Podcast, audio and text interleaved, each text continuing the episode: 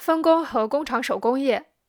在工厂手工业中，以分工为基础的协作劳动取得了快速的发展，形成了自己的典型形态。协作作为资本主义生产过程的特殊形式，在16世纪中叶到18世纪末，也就是真正的工厂手工业时期，占据着统治地位。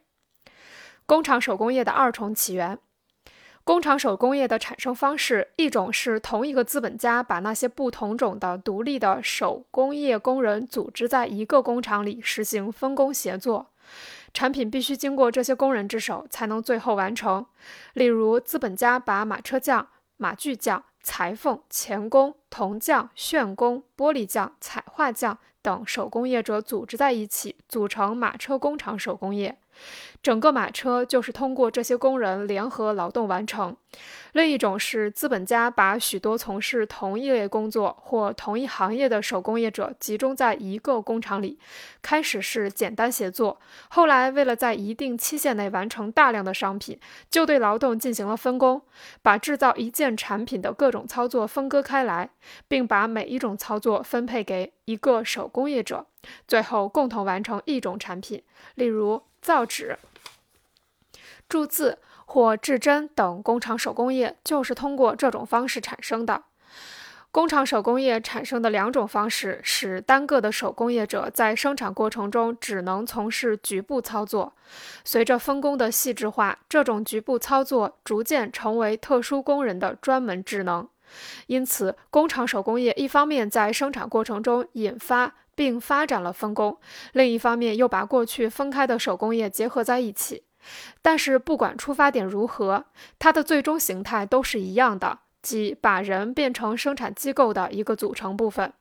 要了解工厂手工业分工，必须把握它的特点。首先，工手工业在生产过程的分工与手工业活动分成各种不同的局部操作完成完全一致。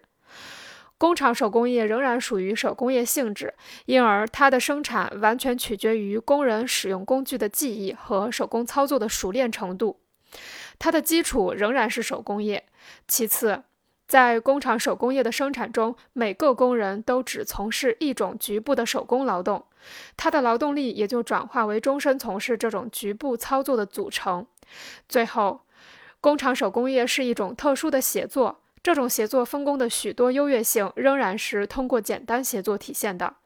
在工厂手工业中，由于工人终身只从事同一种专门的简单操作，这就使他们把自己的整个身体逐渐转化成了适应这种专门操作的自动的片面的器官，从而使他花费在这一操作上的时间比循序渐进地进行整个系列操作的手工业者要少。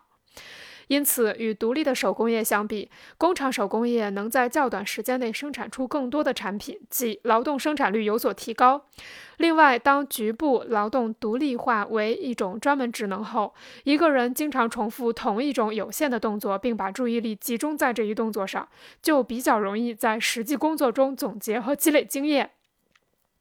又因为许多时候都是几代工人在一个手工工厂内共同劳动，从而又有利于经验的交流和推广。单个的手工业者在生产中必须依次完成各个局部工作过程，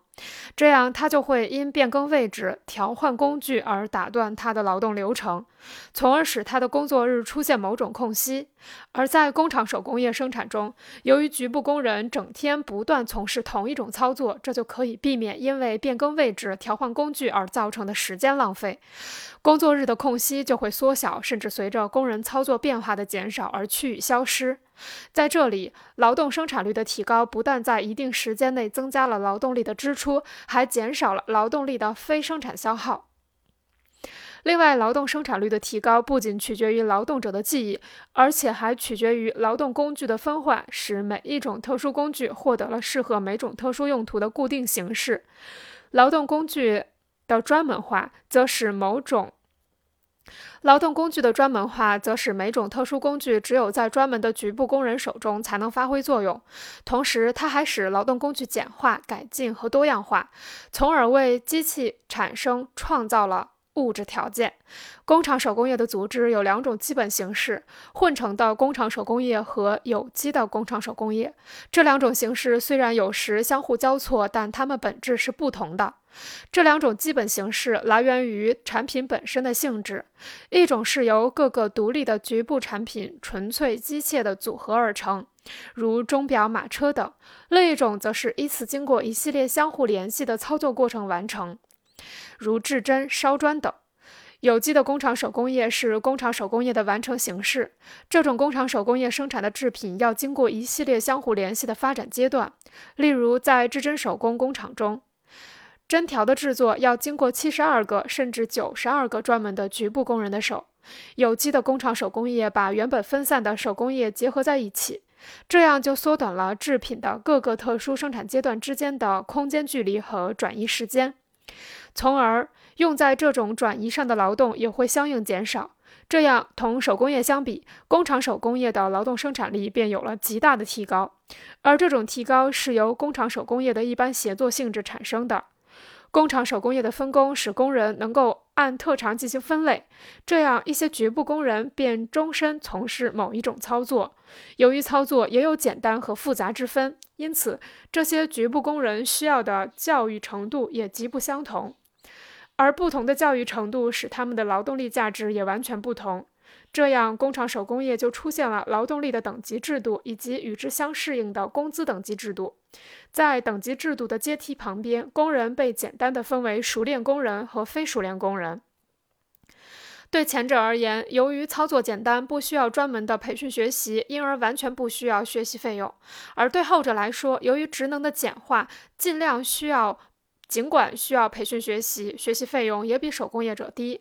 这两种情况都会使劳动力的价值降低。这种因为学习费用的减少或消失所引起的劳动力的相对贬值，实际上是资本的更大增值。因为凡是缩短劳动力在生产的必要时间，都会扩大剩余劳动的领域。